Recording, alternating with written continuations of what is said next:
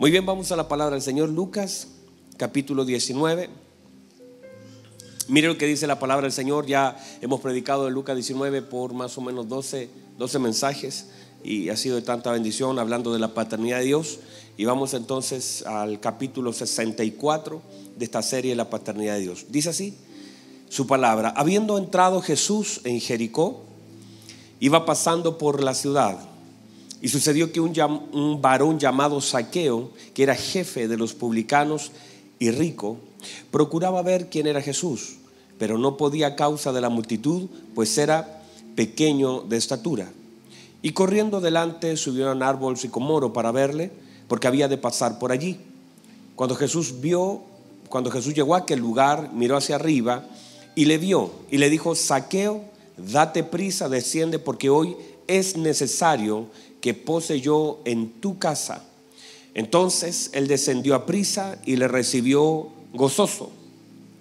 Al ver esto, todos murmuraban diciendo que había entrado a posar con un hombre pecador. Entonces Saqueo puesto en pie, dijo al Señor, He aquí, Señor, la mitad de mis bienes doy a los pobres, y si en algo he defraudado a alguno, se lo devuelvo cuadruplicado. Jesús le dijo, hoy ha venido la salvación a esta casa, por cuanto él también es hijo de Abraham, porque el Hijo del Hombre vino a buscar y a salvar lo que se había perdido. Muy bien, tome asiento, por favor.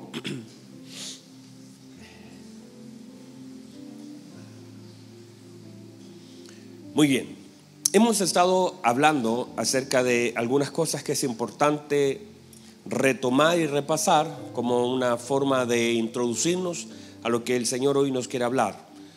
Eh, una de las cosas importantes que hemos hablado tiene que ver con las llaves. Comenzamos hace una semana más o menos, una semana y media, a hablar de la importancia que tienen las llaves en la vida de un hombre. Cómo estas llaves eh, son para abrir y algunas también son para cerrar.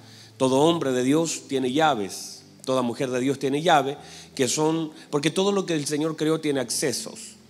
Todos nosotros tenemos diferentes accesos hay cosas que nos sirven para abrir, otras para cerrar. Y a veces usamos llaves equivocadas en puertas que el Señor ha abierto delante de nosotros. Y a veces sin darnos cuenta cerramos oportunidad de Dios. La Biblia dice que tiempo y oportunidad a todos acontecen. Entonces la importancia de leer el tiempo es la oportunidad que Dios nos da. O sea, en cada tiempo también hay una nueva oportunidad. En cada oportunidad también hay un tiempo. Estas llaves son importantes saber usarlas porque cuando las usamos mal, por ejemplo, algunas llaves como que cierran son la ingratitud, la incredulidad, la idolatría. Hablamos la semana pasada durante el servicio de la tarde de lo que es la idolatría, de poner personas o cosas en el lugar que debe estar solamente nuestro Señor. Y a veces nosotros confundimos la idolatría. De hecho, 1 Juan capítulo 5, versículo 21, dice, hijitos guardados de los ídolos. Eh, con el fin de entender que un ídolo no está hablando de un ídolo de un monito de yeso, de una figura de madera, no es eso. Ídolo ya para nosotros no es eso, sino es cualquier cosa que ocupe el lugar que solamente nuestro Señor debe tener. Y a veces sin darnos cuenta, ídolos tienen que ver con, con personas, ídolos tienen que ver con, con, cosas, ídolos tienen que ver con trabajo. Incluso en algunos casos, ídolos tienen que ver con sueños personales. Recuerde por favor que nosotros, ni, ni Dios está interesado en cumplir nuestros sueños, sino que Dios está interesado en que cumplamos nosotros el propósito de Él. Eh, cuando hablamos de los sueños no está mal, alguien podría decir, bueno, yo tengo un sueño, pero si ese sueño no está alineado al propósito de Dios, ahora sí, míreme, hay muchos propósitos de Dios que se manifiestan por medio de sueños en el hombre. Pero eso no tiene que ver con el deseo mío de lograr algo, sino el deseo de Dios que nosotros alcancemos algo, que tiene directa relación con lo que Él quiere que nosotros hagamos. Entonces, hay, a veces el hombre confunde estas cosas y queriendo que Dios cumpla sus sueños, no cumple el propósito del hombre de Dios. Y, ahí es donde debemos nosotros, porque hay líneas que son delgadillas, son delgaditas. Entonces debemos aprender que Dios respalda su propósito en nuestra vida y no está Él tratando de financiar nuestros sueños. Cuando la gente habla mucho de eso, mi sueño, mi sueño, mi sueño, y, y a veces sin darse cuenta, a veces eso se transforma en un ídolo. Hay personas que luchan y gastan su vida por alcanzar algo. Personas que desgastan todo su tiempo por alcanzar asuntos personales en los cuales Dios no está. Y a veces alcanzando eso, destruye todo a su alrededor. Míreme, míreme por favor. Cuando yo entré a estudiar en la universidad, la primera cosa que un profesor nos hizo fue una pregunta. La pregunta era sencilla. ¿Por qué estamos estudiando? ¿Por qué entramos a la universidad? Yo estudié en vespertino por la noche. Entonces, durante el día trabajaba, durante la noche estudiaba y así lo hice durante cinco años. El profesor nos hizo esa pregunta. Todos los que estábamos allí estábamos en la misma condición. Trabajábamos durante el día. La mayoría de ellos era casado. Yo en ese tiempo aún no me casaba. La respuesta de la mayoría de mis compañeros fue, yo estoy estudiando para darle un mejor pasar a mi familia. Estoy estudiando porque la empresa para poder, para poder darme un cargo mayor necesita que yo tenga un título. Esa fue la respuesta que escuchamos la gran mayoría de la gente. Pero al pasar el tiempo, la gente comenzó a darle prioridad al estudio. Y mire, por favor, mire, este es el punto. Hasta el punto que en un momento la razón de por qué ellos entraron a estudiar ya no fue suficiente y perdieron el objetivo a tal punto que muchos de ellos al tercer año de carrera ya no tenían familias, ya no tenían matrimonios, ya no tenían si yo los mismos compañeros que oí decir, estoy estudiando para darle un mejor pasar a mi familia, después en el proceso perdieron su familia, pero siguieron estudiando. Si tú entras con una motivación correcta, debes sostener esa motivación y examinar aquellas cosas que están dañando. ¿A costa de qué estudiar? ¿Tener más para qué? Y hay personas que de pronto pierden todo a causa de alcanzar algo y no es correcto. Hay personas que comenzaron con motivaciones correctas, pero en el tiempo se desviaron. A veces lo mismo nos pasa hasta en el servicio, hasta en el servicio al Señor. Hay personas que comenzaron sirviendo, pero con motivaciones tan hermosas. Comenzaron levantando la mano, dijeron, yo quiero servir al Señor. Pero en el tiempo fueron perdiendo el objetivo y la razón del llamado la razón de ser, la razón de hacer. Y terminaron rompiendo todo lo que inicialmente era una buena motivación. Por eso es tan importante aprender a examinar nuestro corazón constantemente. El salmista después de la caída, gran parte de los salmos tienen que ver con examina, oh Señor, mi corazón, escudriña lo profundo de mi corazón. Porque justamente a veces Mire, incluso, incluso, míreme por favor, incluso en cosas tan naturales como la paternidad. Hay personas que eh, añoran tener hijos. Hay personas que sueñan con casarse. Hay personas que dicen, ¿cómo me gustaría formar una familia? Y cuando ya la tienen, no la cuidan. Personas que de pronto dicen, cuando tengamos un hijo y sueñan y están hablando, pero cuando ya tienen familia, no invierten su tiempo en ella sino que solamente la tuvieron, tienen hijos que luego no cuidan, que no aman, que no le dedican tiempo. Matrimonios, los cuales inicialmente fueron motivaciones tan bellas. Y uno cuando los escucha, incluso uno mismo, ha sido partícipe de matrimonios. Cuando uno los escucha en sus noviazgos, ellos tienen motivaciones correctas, buenas. No, si yo quiero estar con ella porque la quiero cuidar, la quiero amar, la quiero ayudar, queremos crecer juntos, recorrer el mundo, cumplir el propósito de Dios, pero en el tiempo esas cosas se van desvaneciendo porque no pesamos las intenciones del corazón. Hay cosas en algún punto que se van desviando y finalmente terminamos rompiendo aquellas cosas que tenían un tan hermoso inicio y uno ve eso en matrimonios que tuvieron un inicio hermoso, con proyectos tremendos. Algunos de ellos vamos a servir a Dios juntos. Y en el tiempo ya hay descuido, hay violencia, hay dejación, hay retrocesos en cosas que eran tan importantes continuar y hacerlas bien. Y eso usted lo conoce. Entonces, uno debe examinar, porque hay llaves que finalmente te cierran puertas. Por ejemplo, la murmuración, hablamos de la murmuración, cómo esta llave le cerró la puerta a muchas personas, la murmuración, pecados sexuales, idolatría, envidia, falta de honra, desobediencia, incredulidad, inmoralidad, temor y tantas otras cosas que son llaves que cierran puertas, de las cuales usted no puede esperar que viviendo en ellas delante del Señor usted esté agradándolo. También hay, llaves, hablamos, que nos abren puertas. Por ejemplo, la honra, la fe, la valentía, la confianza, el amor, el perdón, el arrepentimiento, la adoración, la gratitud, la obediencia, la consagración, entre muchas otras, son llaves que abren puertas. Cuando usted decide consagrarse para el Señor, eso le va a abrir puertas.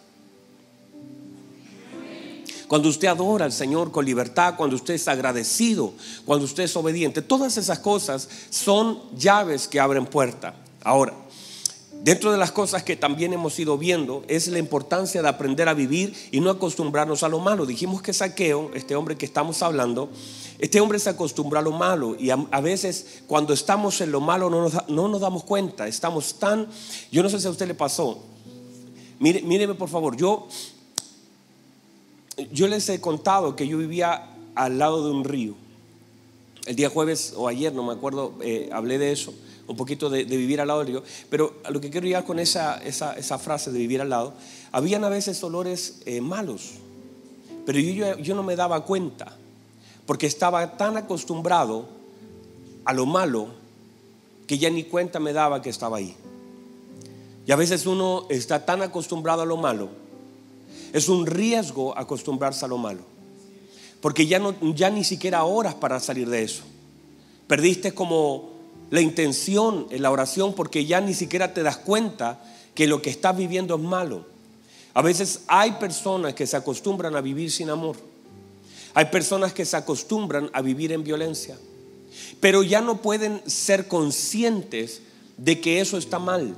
Hay personas que se acostumbran a, a, vivir en cosas que son malas, matrimonial, familiar o hasta como hijos. Y como no lo recibiste, te acostumbraste a eso y pensaste que así debía ser y normaliza cosas que en realidad son malas en la vida. Y eso es un riesgo, porque cuando, cuando sucede esto ya ni siquiera puedes pedir cambiarlo, ya no oras, ya no hay intención. A veces nosotros nos acostumbramos a lo malo y ni siquiera ya podemos orar a Dios para que lo cambie, porque ya ni siquiera cuenta nos damos que estamos en eso malo. Entonces, una de las cosas que el Hijo de Dios, mire, míreme por favor. Alexi, usted también míreme pasa esto, Alexi. Pasa que a veces el daño es tan grande que ni cuenta nos damos. Y nos acostumbramos tanto a lo malo que se hace una norma de vida para nosotros. Y cuando eso sucede, comenzamos a vivir vidas no conforme a lo que el Señor quiere que nosotros vivamos. Por eso uno debe tener, eh, Alexis, como el deseo constante y oración constante y una de las cosas, la conciencia de las cosas que vivo. Míreme por favor, Dios, Dios, Dios mismo levanta a un Nehemías para ir a Jerusalén, porque la gente estaba viviendo en ruinas y ni cuenta se daba y no hacían nada. Y Dios tiene que sacar a un hombre del palacio y llevarlo a Jerusalén, porque toda Jerusalén estaba en ruina, pero la gente no movía un ladrillo para cambiar su realidad. Y a veces Dios tiene que mover a hombres para enfocarnos en aquellas cosas que están mal, pero ni cuenta nos damos que están mal. Vivimos en medio de ruinas y ni cuenta nos damos. Y Dios tiene que levantar a un Nehemías, sacarlo de donde está, del palacio, y llevarlo a Jerusalén para que pueda reconstruir, porque si no lo hace, la gente allí está tan acostumbrada a ver todo arruinado que ya ni siquiera cuenta se da, no le da lo mismo. Y a veces sin darnos cuenta, nosotros somos así, viviendo en ruinas. Por eso una de las cosas que hace el Espíritu Santo en la vida del creyente, le da luz. Esa luz te permite ver. Esa luz te permite ser consciente de aquellas cosas que están mal. Y entonces tú te paras en el nombre de Jesús y dices, yo no puedo seguir soportando lo que estoy viviendo. Esto está mal. Eso es lo que el Espíritu Santo, si uno lo podría ver así, lo hizo en la vida del Hijo pródigo. La Biblia dice que vuelto en sí, dijo, wow, ¿dónde estoy metido? ¿Por qué estoy aquí en medio de cerdos? ¿Por qué estoy pasando hambre? ¿Por qué estoy soportando eso? Me levantaré e iré a la casa, porque él tuvo la oportunidad dada por Dios de mirar y darse cuenta al lugar que había llegado por la inconsciencia. Pero una vez vuelto en sí, dijo, yo no puedo estar acá. ¿Cómo voy a estar acá pasando hambre, pasando necesidad, estando en esta condición de rechazo, de dolor? Yo me voy a levantar y yo iré a la casa de mi padre. El perdón me abrirá el espacio. Le diré, Padre, pecado contra el cielo, ocuparé la llave del perdón. Padre, he, pecado contra el cielo y contra ti, ya no soy digno, reconozco, el reconocimiento es una llave, reconozco que he pecado.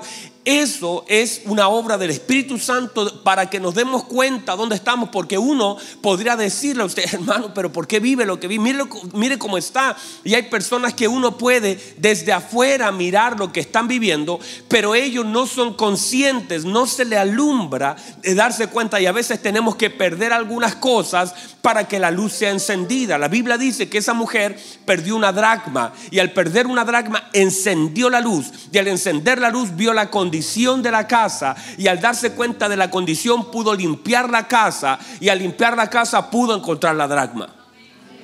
Entonces, a veces las cosas que perdemos son una forma de cómo nosotros reaccionamos. ¿No se ha dado cuenta que a veces hay personas que terminan perdiendo el matrimonio y recién reaccionan y dicen, wow, estaba tan mal mi matrimonio, no me di cuenta el daño que le estaba haciendo? Cuando comenzamos a perder, cuando perdemos trabajo, cuando perdemos oportunidades, cuando el Señor nos abrió una puerta y nosotros echamos a perder lo que Dios nos abre y hasta que no lo perdemos no somos conscientes de lo mal que hemos hecho hecho nuestro trabajo en todas las cosas que Dios nos ha dado.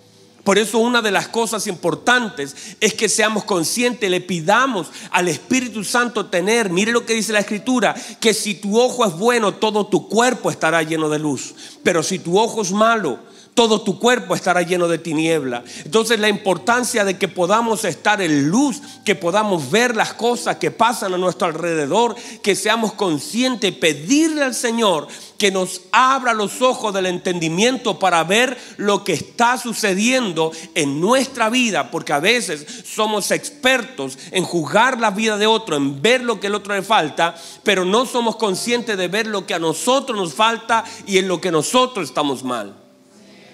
A veces tenemos luz para ver a otros, pero tenemos tinieblas para ver nuestra vida.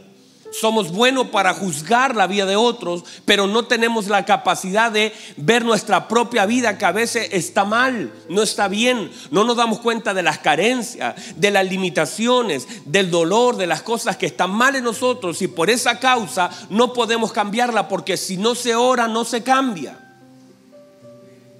Si no se ora no se cambia. Entonces, una de las cosas importantes también que establecimos es la importancia de entender que al Señor se le debe complacer, que al Señor no se le sorprende, al Señor se le complace, que al Señor no se le impresiona, al Señor se le complace. ¿Y con qué complazco el corazón del Señor? Con la adoración, con la dependencia, con la fe, con la obediencia. Esas son cosas que complacen el corazón del Padre. Y mire, por favor, aquí quiero detenerme un minuto porque el día jueves hablé sobre un asunto que necesito que lo tengan con mucha claridad ustedes y la gente que está viendo, porque luego algunos subieron algunas frases que, que quizás no estuvieron tan exactas. Y tiene que ver con las riquezas y tiene que ver con los recursos. Dijimos el día jueves lo siguiente, que a veces nosotros somos abundantes en áreas irrelevantes y escasos en áreas trascendentes. A veces abundamos, Saqueo abundaba en riqueza, pero también abundaba en rechazo. Era abundante en áreas irrelevantes, pero escaso en áreas importantes y trascendentes. Y mire, por favor, déjeme profundizar este punto, porque a veces nosotros buscando recursos, diga conmigo recursos, otra vez, diga conmigo recursos a veces nosotros buscando recursos financieros empobrecemos a nuestra familia de riquezas espirituales. A veces nosotros nos enfocamos en los recursos y nos desenfocamos de las riquezas. Recursos y riquezas son cosas diferentes. Ambas son importantes, pero una es trascendente y una se sujeta a la otra. Y a veces nosotros nos enfocamos mucho más en los recursos. ¿Qué recursos? Dinero, plata, bienes, recursos. Riquezas tiene que ver cada vez que la Biblia habla de riquezas, tiene que ver con la obra de Cristo en la vida del hombre. Cristo es la riqueza de la iglesia. Los recursos son aquellas añadiduras que el Señor nos permite tener en porciones. Por favor, note, mi Dios dice Filipenses, pues suplirá todo. ¿Cuánto suplirá? Dice, suplirá todo. Y hay cosas que los recursos no alcanzan a suplir, pero que las riquezas sí tienen el poder de hacerlo. Hay cosas que los recursos jamás van a suplir. El dinero no suplirá todo. Por eso recursos y riquezas son cosas completamente diferentes. Hay cosas que el recurso no alcanza a suplir. Por más recursos, dinero que alguien tenga, hay cosas que no suple. El recurso no es sustituto de la riqueza. El recurso nunca será un sustituto de una riqueza. El recurso jamás sustituirá la riqueza de Cristo. Por eso cuando la gente intenta con recursos sustituir cosas, se está equivocando. Por ejemplo, y hablando de esto de la paternidad, muchos padres quieren con recursos sustituir las riquezas. Y, y, quieren a los hijos comprarle con recursos, porque el recurso tiene la capacidad de comprar la adquisición y piensan que eso viene a sustituir sus ausencias en la vida de sus hijos. Y usted va a ver muchas personas que con recursos intentan compensar ausencias. Y eso es un error. Jamás el recurso será sustituto de la presencia. Y si usted le preguntara a un hijo o usted como hijo, ¿qué prefiere, recurso o presencia? Usted dirá presencia. Por eso nosotros no podemos equivocarnos. Mi Dios pues suplirá todo lo que os falte. Ese todo, lo único que puede suplirlo es una riqueza, no un recurso. Y dice, ¿dónde está la riqueza? Dice, todo conforme a sus riquezas en gloria. Las riquezas no están en la tierra, las riquezas están en Cristo. Las riquezas no tienen un costo. Las riquezas tienen un precio. No sé si me pueden entender. Estamos hablando de economía 1. Y cuando nosotros hablamos de, de riquezas, la Biblia dice que están en Cristo Jesús. Porque las riquezas abundan en Cristo. O sea, en la medida de Cristo en mí, abundo en riquezas. Entonces no debemos confundir recursos con riquezas.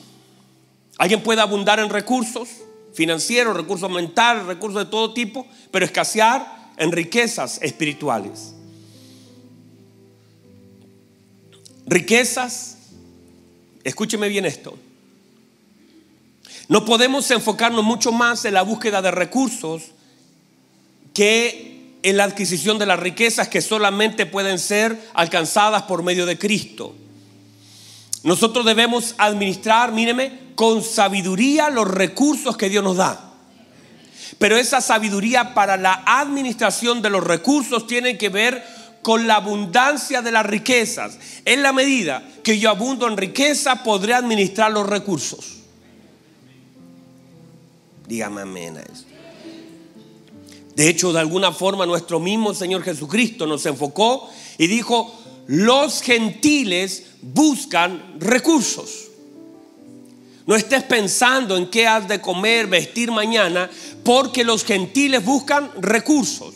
Todas esas cosas. Pero vuestro Padre sabe de que tenéis necesidad. Por lo tanto, buscad primeramente el reino de Dios y su justicia. Está diciendo, busquen las riquezas de Cristo. Y todo lo demás, todos los recursos serán añadidos. Pero no podemos estar buscando recursos y esperar abundar en riquezas, sino que debemos buscar las riquezas y el Señor nos dará lo suficiente, el Señor nos dará lo suficiente para tener los recursos que necesitamos. Dígame amén a eso. Yo sé que está medio enredado, que tendrá que repasar el video otra, otra vez. Pero los recursos serán añadidos. Las riquezas se buscan, los recursos añaden. ¿Están acá todavía? Pastor, ¿son malos los recursos? No. No. Si el Señor los da, son buenos. Y si los sabemos administrar, entonces tendremos sabiduría en ello. Pero nunca un recurso puede gobernar mi vida y mi búsqueda. No condiciono ni, ni me enfoco en buscar recursos, sino que en buscar a Cristo en hacerlo bien. Los recursos son parte de un todo del hombre. No estamos en contra. Yo no estoy diciendo, hermano, no vaya a pensar, no, es, no estoy hablando de un voto de pobreza, que ahora todos seamos. No, no es eso. No estoy diciendo que, pero digo que debemos abundar en la riqueza de Cristo. Y ahí debe estar nuestro foco. Y si el Señor añade, gloria a Dios por lo que el Señor añade. Usted no, no, se va a enojar si el Señor le suma, si le suben de sueldo, si lo cambian de trabajo, si se le abre una puerta, gloria a Dios por eso. No estamos peleando eso, no estoy en contra de eso, no estoy en contra de que usted eh, tenga un mejor auto, que usted tenga un mejor zapato, que usted le pueda dar algo mejor. Eso yo no estoy peleando con eso, eso es necesario, pero no se enfoque en eso. Hay personas que buscando los recursos materiales empobrecieron espiritualmente su familia. Y a veces prefirieron estar lejos por periodos prolongado de tiempo de su casa buscando recursos, pero le restaron espíritu a su familia. Ahora no quiere decir que aquellos que estén presentes le estén sumando mucho, por eso es importante que seamos equilibrados y que podamos nosotros enfocarnos en dar a nuestros hijos lo que ellos necesitan y hoy sobre todo que se está celebrando el Día del Niño, permítame decirle eso. La importancia que tiene para nuestros hijos, la trascendencia para nuestros hijos que nosotros como padres abundemos en riquezas en Cristo, porque eso vamos a transferir. No podemos pensar en dejar como herencia recursos y no haber implantado riquezas en la vida de nuestros hijos. Le aseguro que lo más trascendente para nuestros hijos no son los recursos, son las riquezas. Cuando usted es rico en amor, rico en paz, rico en gracia, rico en buenas obras, rico en aquellas cosas que trascienden la vida de nuestros hijos. Le aseguro que para su hijo es más importante pasar una hora con usted que le compre un buen par de zapatos. Le aseguro. La riqueza de tiempo que le podamos dar. Esos espacios que ellos valoran esos abrazos, esos cariños, que nosotros podamos en mirar a los ojos y preguntarle qué, qué le sucede. La confianza es una riqueza. Y que el padre debe eh, tratar de promover en la vida de sus hijos la confianza, la esperanza, el darle ánimo, el levantarlo. Un padre necesita levantar a un hijo. Nosotros como padres preocuparnos no solamente de lo que le falta en cuanto a su vestido, sino lo que le falta a nivel emocional, a nivel espiritual. Estar tan preocupado por ellos, observarlos y darnos cuenta de lo que está pasando en el corazón. Tener la capacidad de ver a nuestros hijos y saber lo que hay en su corazón. El salmista dice, yo no he visto justo desamparado ni su simiente mendigando pan. Si uno compara ese versículo bíblico con lo que el Señor estableció, busquen primeramente el reino de Dios y su justicia. Quiere decir que estaba en los ciertos David, porque no se ha visto justo. Buscar la justicia, no se ha visto justo. Buscar la justicia, no se ha visto justo. Quiere decir que si yo busco la justicia del Señor, las cosas serán añadidas a mi vida. O sea, seré lleno de aquellas cosas que yo busco. Abundemos entonces en la riqueza del cielo de Cristo. Cristo es la riqueza de la iglesia. Cristo debe ser la riqueza de nuestra vida. Dígame amén a eso. Entonces, déjeme pasar unos minutos hacia lo que voy a comenzar a hablar. Había un meme el otro día que decía cuando el pastor después de 45 minutos dice, voy a comenzar con la palabra. No es el caso porque ya he hablado harto de la palabra, sino que lo que voy a comenzar durante este este día hablar acerca de los sellos de la paternidad de Dios. la importancia de los sellos de la paternidad de Dios y puntualmente el sello de la paternidad de Dios en la vida de saqueo, en lo que aparece en este texto. Número uno, diga conmigo orden.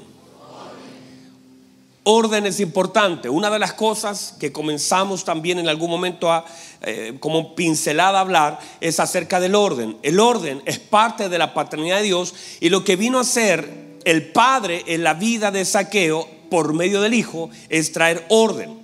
Ese orden, todo orden también trae autoridad. La autoridad manifiesta poder, el poder manifiesta transformación y la transformación es una evidencia del orden de Dios en la vida de un hombre. ¿Lo entendió? Entonces, número uno, orden.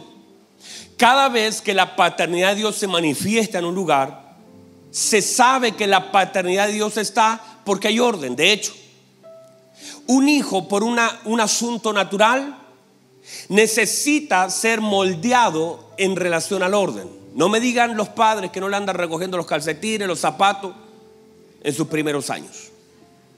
Dígame los papás. ¿O soy el único que recoge zapatos? Andamos detrás de los zapatos diciendo, ordena tu pieza, ordena tu mochila, porque uno, toda paternidad intenta generar en la vida del hijo orden. Eso fue lo que el Señor está haciendo en la vida de Saqueo, está trayendo orden a su casa. Ese orden tiene que ver con prioridades. Donde quiera que la paternidad de Dios se manifiesta, trae orden.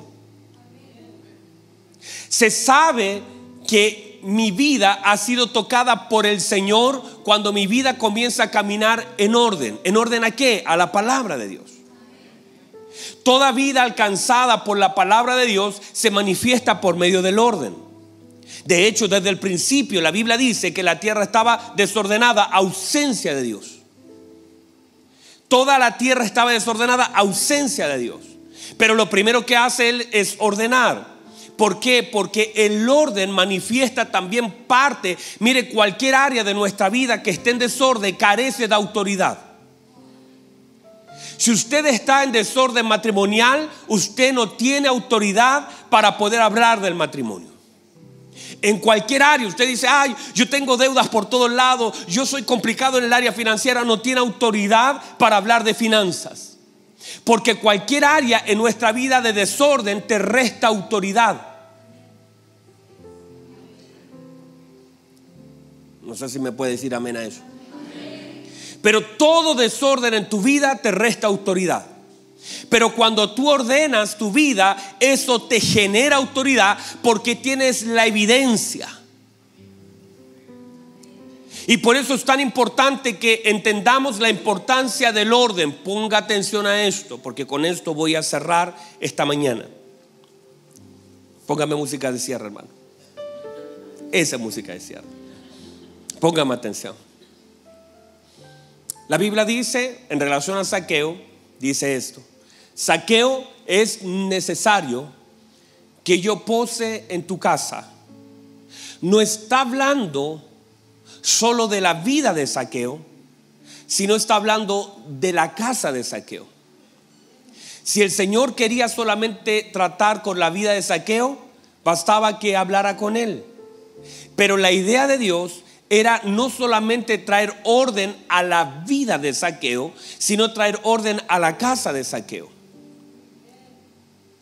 Y el Señor entra a la casa de saqueo a través de la vida de saqueo. Y es allí donde debemos entender la importancia de la vida de saqueo para la casa de saqueo. Porque uno es la vida de saqueo y dos es la casa de saqueo. Y si uno entiende que muchas de las cosas que están desordenadas en nuestra vida tiene que ver con la vida de saqueo, uno puede interpretar entonces que la vida de un hombre es clave en, la, en el área de su casa. Y cuando, un cuando el Dios toca a un hombre, su casa es bendecida. ¿Sabe lo que hago yo? En la consejería, si usted ha venido conmigo y si no ha venido últimamente y usted se sienta y escucha ahí arriba, cuando viene un matrimonio, esta semana viene un matrimonio, Y la cosa estaba muy complicada. No tengo problema en decir eso porque usted ni va a saber qué matrimonio es y tampoco eran de la congregación. La cosa estaba muy complicada.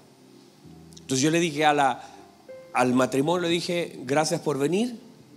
Y estaba la señora aquí, el hombre acá, le dije, a usted me voy a dirigir, al hombre. Porque si el hombre se ordena, la casa se ordena.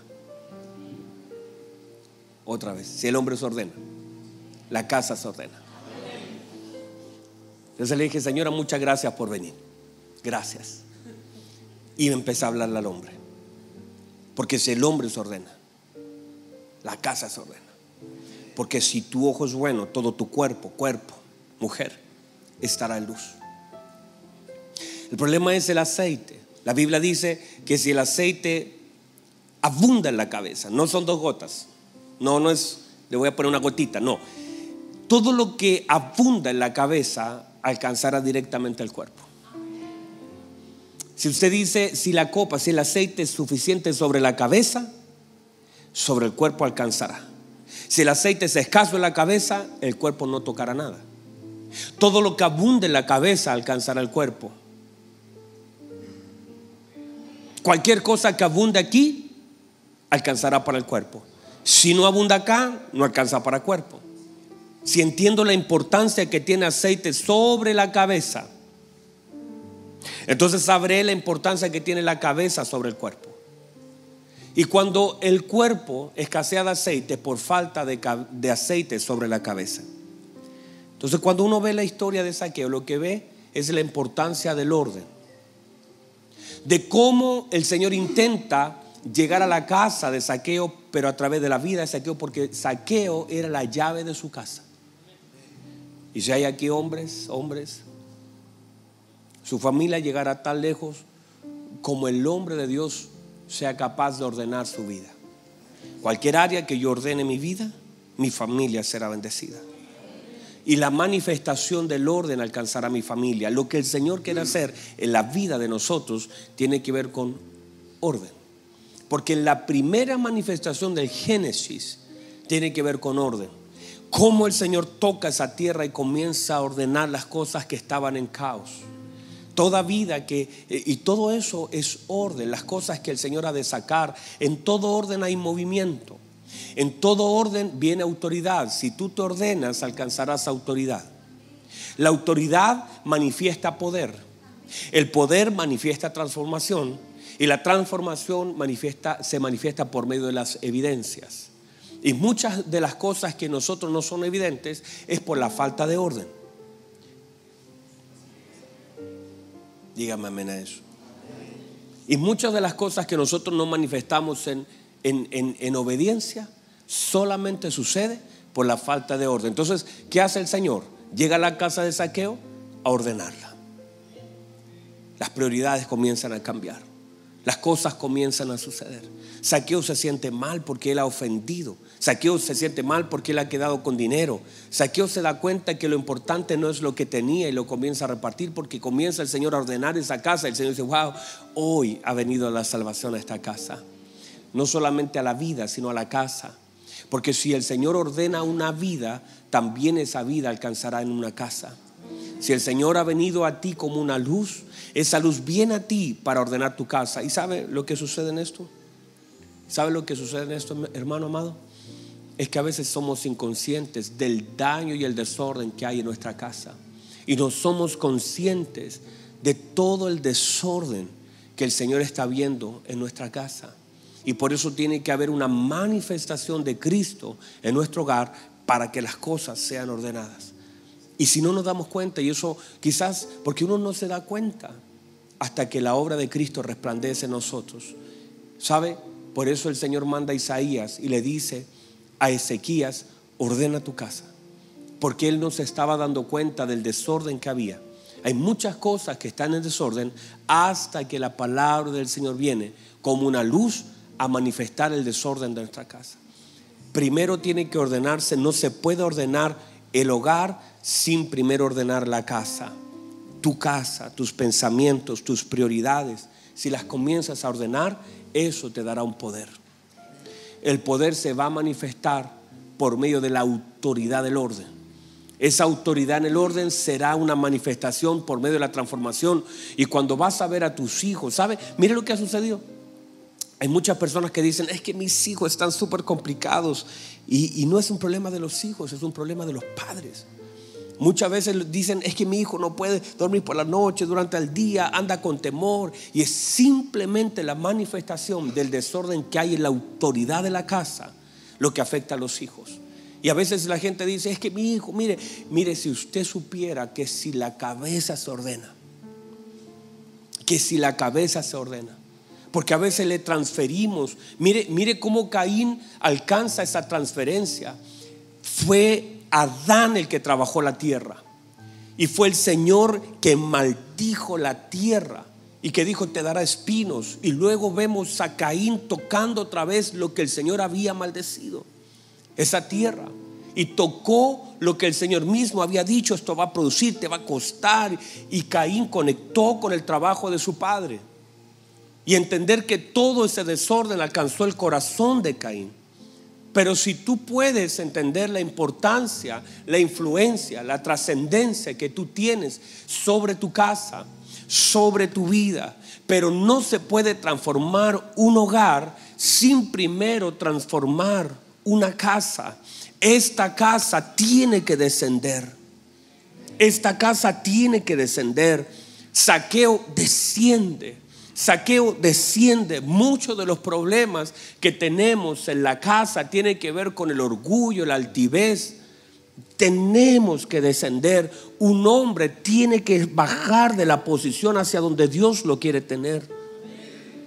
La primera tarea para ordenar y entrar a la casa es que sea capaz de bajar, de bajar mi cabeza y reconocer autoridad. Y si eso no sucede, nuestra casa no recibirá todo lo que Cristo tiene para ella.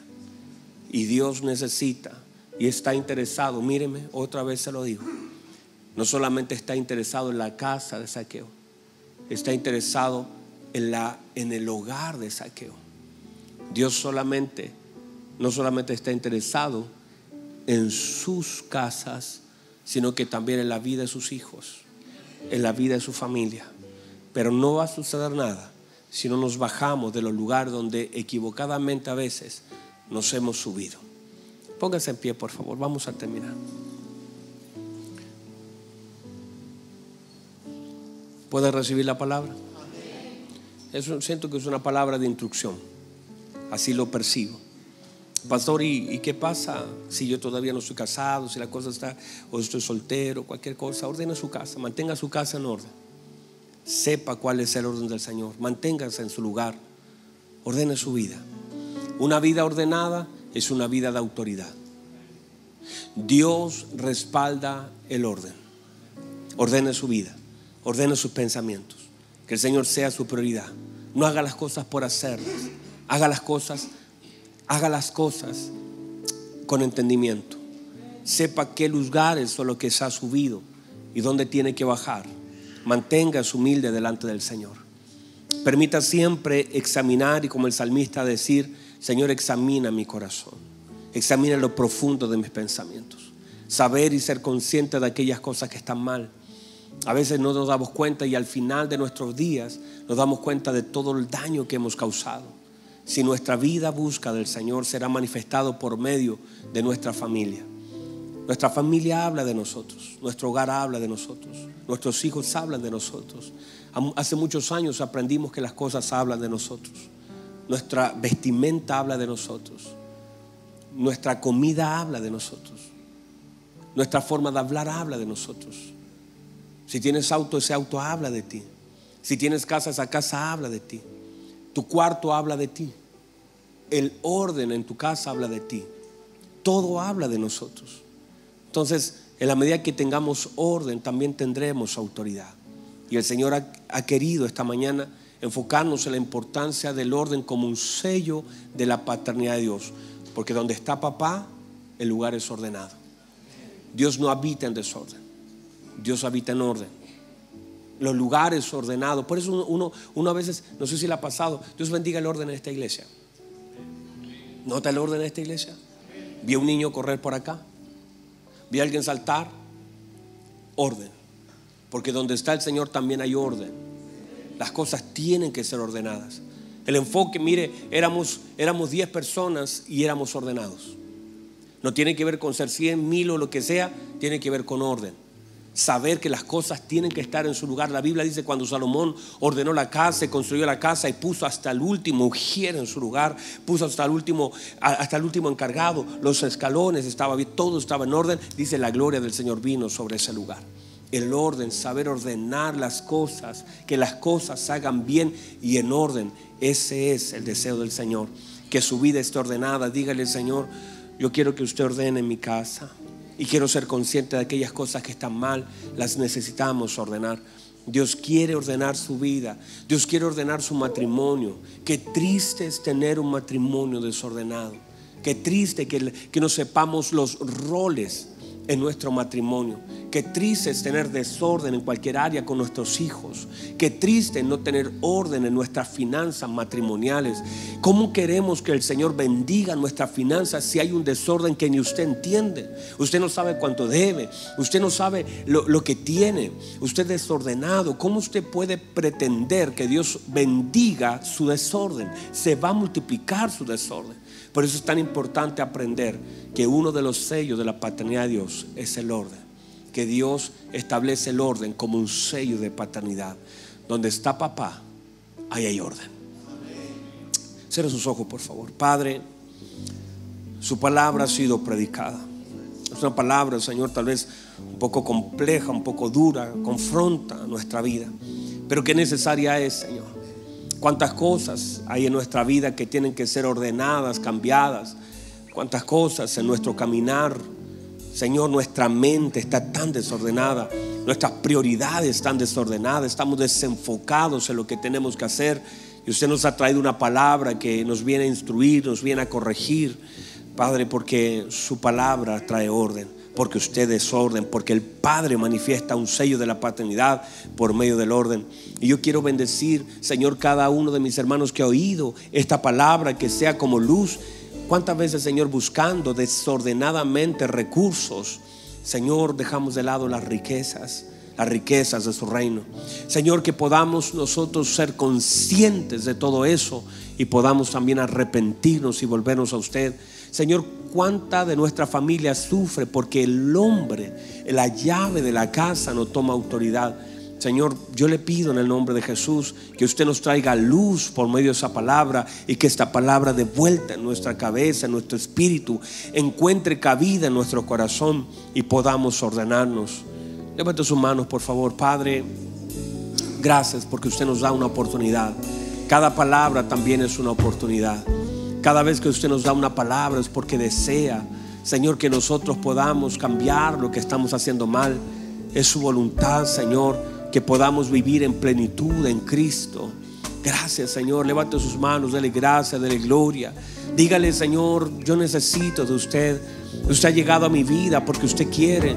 Señor, debo bajar, debo ser humilde. Hay lugares de altivez, de orgullo donde debo descender. Saqueo desciende. No entraré a tu casa si primero no desciendes. Desciende, desciende, saqueo. Sale de donde estás.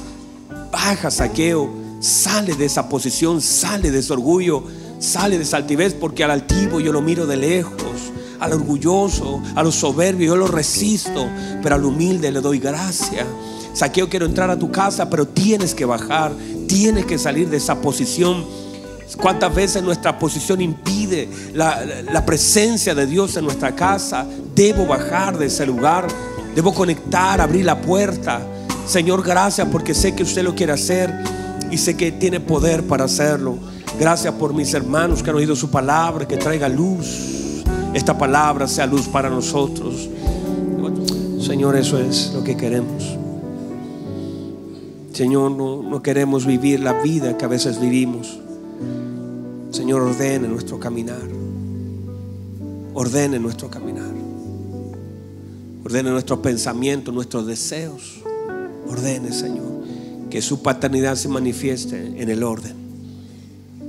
Gracias, Jesús. Gracias, Señor. Que su palabra llegue a lo profundo de nuestro corazón y sea transformadora. Que así sea. En el nombre poderoso de Jesús. Amén y amén. ¿Qué tal si todos juntos aplaudimos al Señor? Vamos a darle un aplauso de reconocimiento a nuestro Señor Jesucristo. Él es digno de ser alabado, digno de ser glorificado. Gracias Jesús. Amén. ¿Cuántos pueden recibir la palabra del Señor? ¿La ha recibido? ¿Le ha servido? Es un consejo, no es fácil. Yo sé que ha tocado cositas ahí, pero es necesario oír la palabra del Señor.